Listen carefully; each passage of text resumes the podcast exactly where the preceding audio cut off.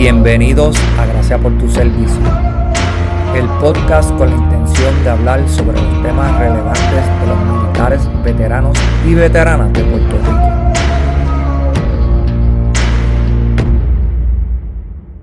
En el episodio de hoy estaremos hablando sobre la Navidad en la milicia.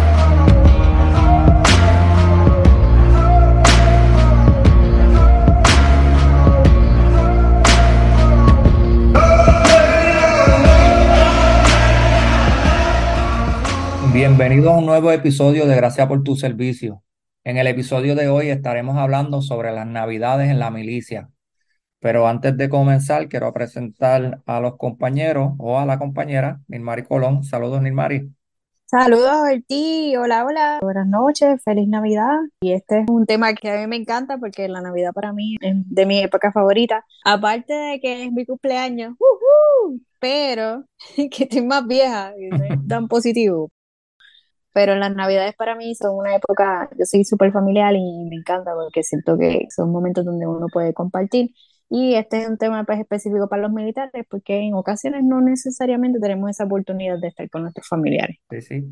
Lo bueno es que tú nos vas a compartir como tú, ¿verdad? Desde lejos, pues entonces, pues pudiste seguir celebrando esta época que es tan importante para ti porque, ¿verdad? Como mencionaste, a veces estamos lejos de nuestros familiares pero, ¿verdad? Tratamos de buscar la vuelta a la situación y a veces hacemos otras memorias. Pero anyway, vamos por ahí después, poco a poco en ese tema. Mira, antes de comenzar, me gustaría preguntarte cómo te fue en el Military Ball que estuviste presente hace un par de semanitas atrás. Sí, el comando de la reserva tuvo su Military Ball, que a su vez pues, fue la celebración de los 100 años de la reserva en Puerto Rico. Ahora como, no sé cómo fue el CMC, pero en sus comienzos tenía otros nombres. A mí personalmente me encantó, ya he tenido la oportunidad de los nueve años que llevo en el servicio de la reserva, ya he ido a cuatro y de los cuatro este fue mi favorito. No sé son los 100 años y se votaron, pero estuvo espectacular, fue en Fajardo, en El Conquistador, tenía un poquito de esa esencia de Gatsby, que es como que de este estilo, no estoy tan seguro si 50, 40, 30, por ahí. Creo que los 30, pero está bien, después lo editamos. Vamos a decir 30, 40, 50 y después yo lo edito. y exacto, y tú borras el que no es. sé que va por ahí, sé que es viejito.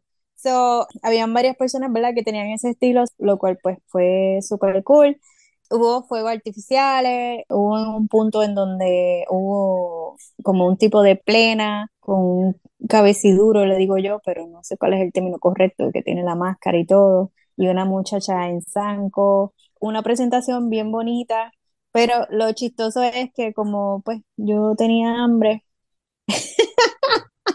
pues la presentación para mí se me hizo larga, pero estaba excelente simplemente porque tenía hambre. Yo estaba más pendiente del buffet que la presentación, pero estuvo muy buena. La persona que lo presentó, entiendo que era una historiadora y fue contando la evolución de la reserva en Puerto Rico. Y un dato curioso que fue que Rafael Hernández, el compositor de muchas de las canciones que nosotros conocemos hoy día, fue militar, sirvió, y su nieto estaba en la actividad y para colmo, yo trabajo con él y yo ni nunca, o sea, no sabía que era familia de, este reconocido, ¿verdad? Artista. Qué mundo pequeño, ¿verdad? Lo tenía calladito. Y de verdad, pues estuvo súper, súper cool. Sabes que no he ido a ninguno. Llevo un poquito más que tú en el servicio militar y todavía no he tenido la oportunidad de participar en uno. So, vamos a ver si lo pongo en mi bucket list de cosas que tengo que hacer por lo menos antes de terminar o culminar mi carrera militar. So, lo tendré presente. Obviamente, pues tendré que tener mi uniforme de gala al día o tener algo preparado por ahí, porque yo sé que todo el mundo se tira la tela para estos eventos. O qué bien. Sí, para el uniforme, exacto. Eso es lo que normalmente algunas personas pues los limitas ahí o lo piensa para ir, pero puedes usar el ASU, pero también te dan la opción de ir en traje de gala normal. Por lo regular, yo voy en traje de gala de mujer porque como que siento que como que con un uniforme me vería igual, no sé, como que hace algo más distintivo, por decirlo así. Claro, claro, sí, si vas a estar en un evento como eso, vas a tener que usar otro tipo de uniforme, no el que te dio el ejército. Bueno, vamos por ahí. Todos los años en el día de Navidad, muchas familias comparten y disfrutan de su tiempo juntos. Sin embargo, para muchos de los que están sirviendo en la milicia, puede ser una época difícil, ya que se encuentran miles de millas lejos de sus seres queridos. Es por esa razón que cuando tenemos la oportunidad de compartir con ellos, valoramos los momentos aún más. Para este episodio vamos a estar hablando de nuestras experiencias lejos de casa, al igual que parte de los programas y actividades que se llevan a cabo durante esta época. Te pregunto primero, Colón, ¿tienes algún recuerdo particular de la Navidad lejos de tu casa, ya sea cuando estabas en básico en una de tus misiones que hayas compartido con tus hijos o tu familia por cámara, regalos que se intercambiaron, etcétera? Pues en mi caso como tal, yo tuve la dicha que, no sé si todavía lo realizan, yo creo que sí, pues cuando yo tuve el EIT, en la época de Navidad me tocaba allá, eh, iba a estar en San Antonio. Pero tuve la dicha de que para ese tiempo te podrían otorgar un leave. Pues yo tomé esa oportunidad y lo único malo de eso es que, ¿verdad? Obviamente ellos te otorgan por ese periodo de tiempo, pero pues como las navidades de ellos son más cortitas que las de nosotros, ya como que para enero 1, enero 2, no te has recuperado y ya estás de vuelta a tu realidad. Y como que ese feeling de, no quiero volver a lo mismo. Estuve todos estos días con mi familia, comiendo bien y, toda la cosa y disfrutando con mis hijos. Yo llevaba mucho tiempo sin verlos porque estaban en el Haití y ellos estaban bebecitos y trataba de hablar con ellos por teléfono. Pues no es lo mismo. So, para mí eso fue como un pequeño alivio eh, poder tener ese privilegio, vamos a decirlo así, que me dieran la oportunidad de regresar a Puerto Rico pasar las navidades, aunque sí fueron cortitas, pero pude compartir con ellos. Sí sé que muchos de los soldados que estaban movilizados, ellos buscan sus maneras de celebrarlo donde estén. Buscan quién cocina, quién toca algo y se unen y sacan las cosas de nadie sabe de dónde yo he visto hasta en fotos, hasta que hacen lechón, juegan domino, este, hacen parranda, son los más revoltosos, por decirlo así. Para nosotros eso es súper normal, pero tal vez para otros, porque en el ejército pues compartimos con diferentes culturas, con diferentes creencias, valores, celebraciones son diferentes. No sé si se han dado cuenta, pero cuando tú escuchas la música navideña típica de Estados Unidos, que es en inglés, es un poquito más suave, más lenta. Nosotros somos más salsa, más merengue, más alborotoso. Más alegre, ¿verdad? Exacto. O por lo menos yo lo veo así. No, definitivamente nosotros tenemos una manera bien distinta de celebrar la Navidad. La gente de allá pues se da cuenta, como mencionaste, lo de la gente que se pone a asar lechón y cosas así. Hubo una de las bases donde había más boricuas que estaban haciendo ese tipo de actividad. Te invitan para allá y te envían fotos de eso mismo, ¿verdad? Asando un lechón, porque obviamente tenemos las maneras de tácticamente adquirir ciertas cosas. eso está bien.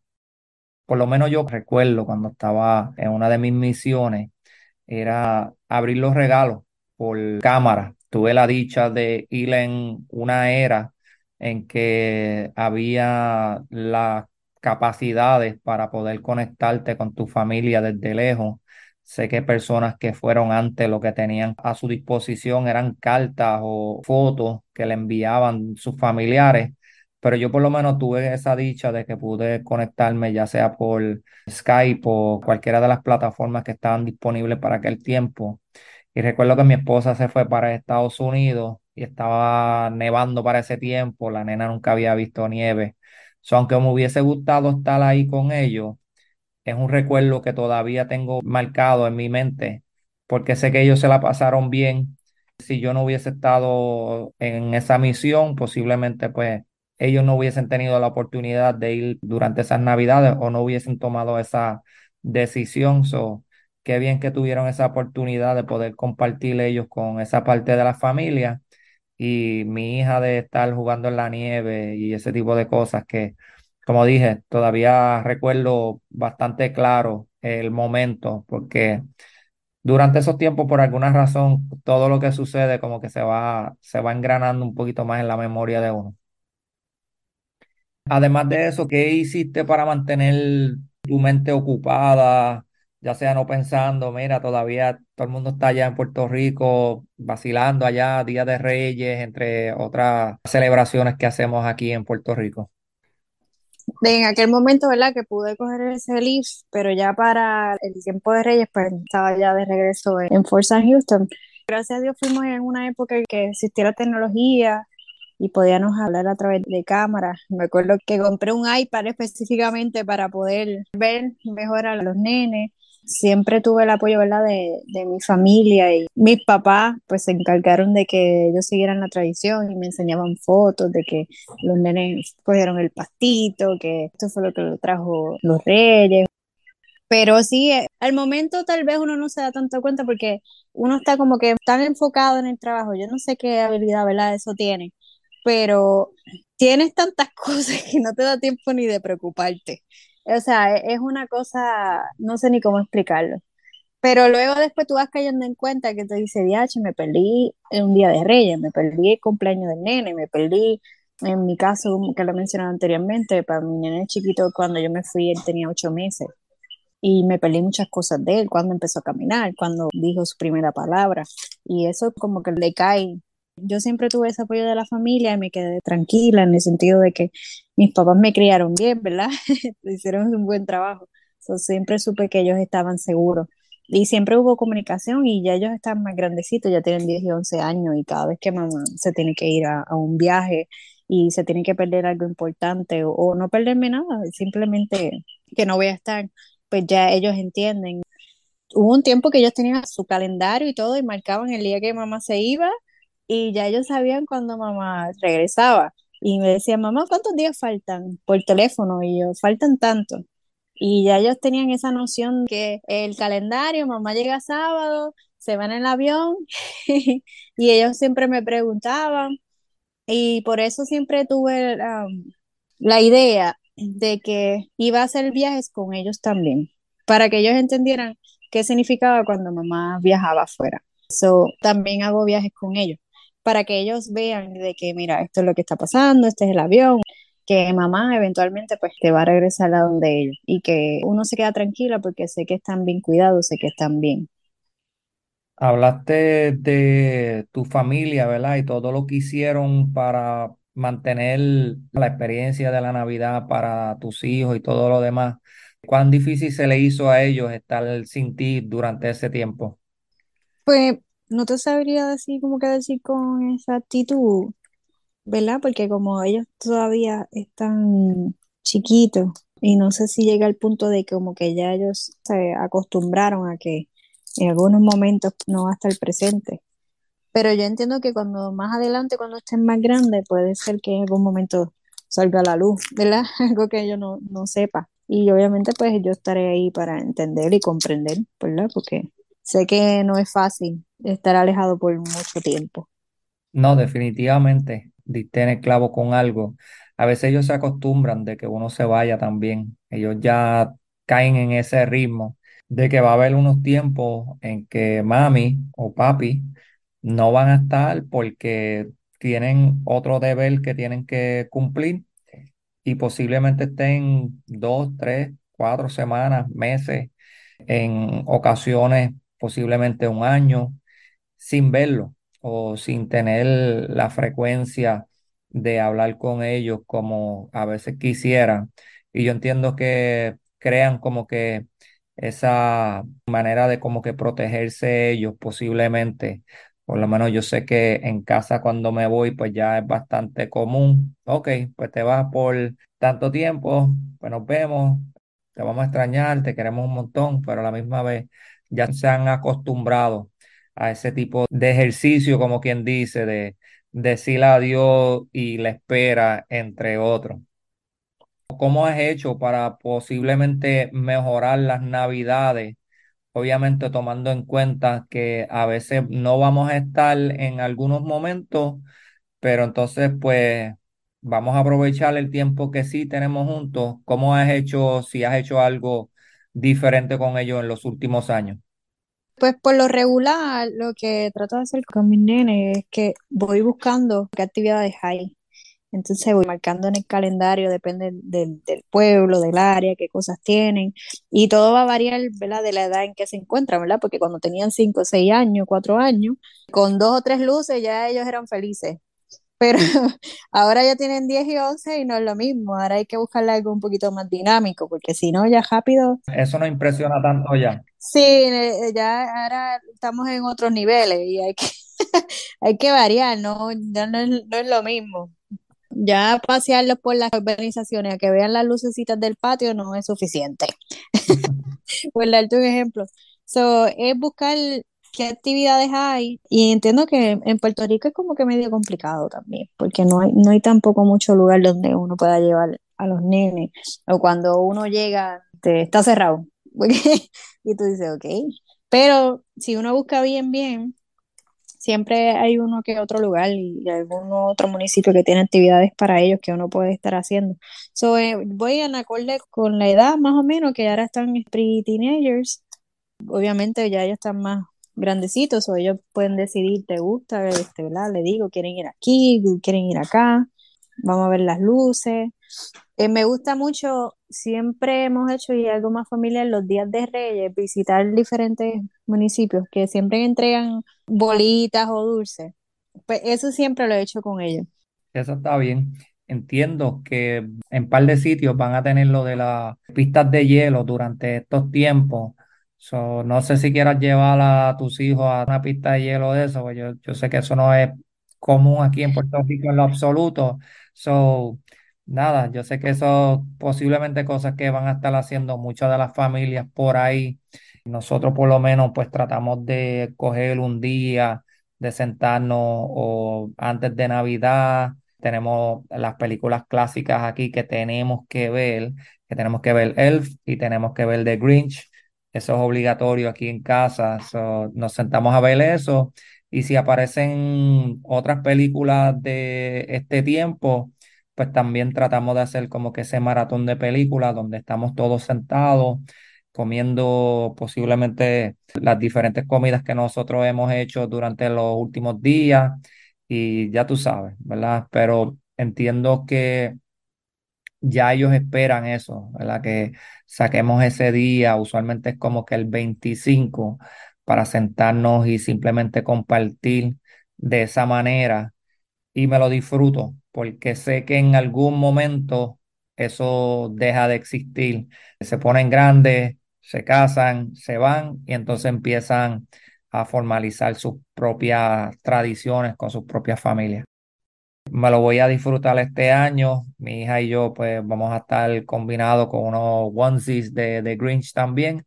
Así que estén pendientes de eso en medios sociales porque lo vamos a hacer simplemente, ya ya es adolescente y yo sé que en algún momento pues ella va a dejar de querer hacer esos tipos de cosas con uno.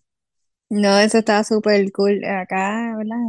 Con mi familia acá en, en Corozal lo que hacemos un, una fiesta con chocolate caliente, que a veces se nos olvida el chocolate caliente porque la pasamos tan brutal que se nos olvida, pero el plan es tomar chocolate caliente y escogemos un tema y, y da la casualidad que este año es Grinch también. So, vamos a ver mucho Grinch por ahí. Ok, ah, pues mira, ah, pues posiblemente le lleguemos a Corozal este año, no lo Ah, dudes. pues te envío el pin. Dale. Antes de ir al cierre, quisiera compartir par de los eventos en la cual las ramas del servicio militar comparten la magia de la Navidad con los demás. La primera es la Operación Santa Claus. Esta actividad es un programa anual de apoyo de relaciones comunitarias de la Guardia Nacional de Alaska que entrega obsequios a niños en comunidades remotas de todo el estado. En asociación con el Salvation Army, el programa entregó 1.780 libras de regalos, mochilas, artículos de higiene y libros a 325 niños en Scammon Bay, Alaska. También está la operación Christmas Drop, que es una actividad realizada por el Air Force. Esta tradición, que comenzó en el 1952, que sirve como una de sus misiones de entrenamiento, se ha convertido en la misión de mayor duración humanitaria del Departamento de Defensa. Con el apoyo de las comunidades locales de Guam, esta actividad se lleva a cabo principalmente desde la base de la Fuerza Aérea de Anderson y la base aérea de Yokota y tiene como objetivo pasar por todas las islas de Micronesia. By the way, hay una película que la vi en estos días con mi esposa de Netflix que se llama así mismo, Operation Christmas Trap. Está chévere. Ella también está en fiebre, lleva días viendo películas de Navidad. Así que si no la han visto, la pueden ver y pueden tener una idea del ejercicio que hacen el Air Force para llevarle artículos de primera necesidad y juguetes a estas personas de esta área. También en diciembre del 2019 se comenzó el evento Presents from Paratroopers. Los soldados que participaron en el evento donaron juguetes para tener la oportunidad de saltar desde un helicóptero y ganar jump wings de países extranjeros. Y todavía se sigue llevando a cabo esta actividad. Otro evento que se llevó a cabo recientemente fue el de Wreaths Across America. En esta actividad se unieron miembros y familiares del Coast Guard, la organización Mission 22, entre otros. Este evento, que fue realizado en el Cementerio Nacional de Puerto Rico en Bayamón, tenía como fin colocar un total de 5.679 coronas de flores en las tumbas de aquellas personas que están enterradas en el Cementerio Nacional. Por último, la Reserva del Cuerpo de Marines tiene el programa de Toys for Tots este programa distribuye un promedio de 18 millones de juguetes a 7 millones de niños menos afortunados cada año. Aquí en Puerto Rico, las reservas de los Marines estuvieron en Fort Buchanan y en otros lugares designados para recoger juguetes para luego repartirlos comenzando la segunda semana de diciembre. O sea, que casi todas las ramas tienen actividades en que les gusta donar y darle a los menos afortunados sin importar si estamos miles y miles de millas lejos de nuestros familiares. Colón, te pregunto, además del almuerzo que hubo el 22 de diciembre allá en Fort Buchanan, ¿conoces de alguna actividad que van a tener para compartir con nuestros oyentes? Sí, Fort Buchanan también va a estar hosting un evento para la despedida de año. Eh, está programada para el 31 de diciembre en la página de Fort Buchanan en Duluar van a tener la información. Entiendo que es comprando taquilla, ¿verdad? Pero las personas que le interesen, pues Buchanan va a tener una actividad. Muy bien, y la vamos a estar compartiendo también en nuestra página de Facebook, así que estén pendientes a eso. Quiero dejarles saber que este es nuestro último episodio del 2022. Dios mediante, estaremos de regreso la segunda semana de enero y prometemos seguir trayendo temas de interés e invitados con experiencia única. Muchas felicidades a todos y por último, solo queda decir... Gracias por tu servicio y viva, te tu trabajo.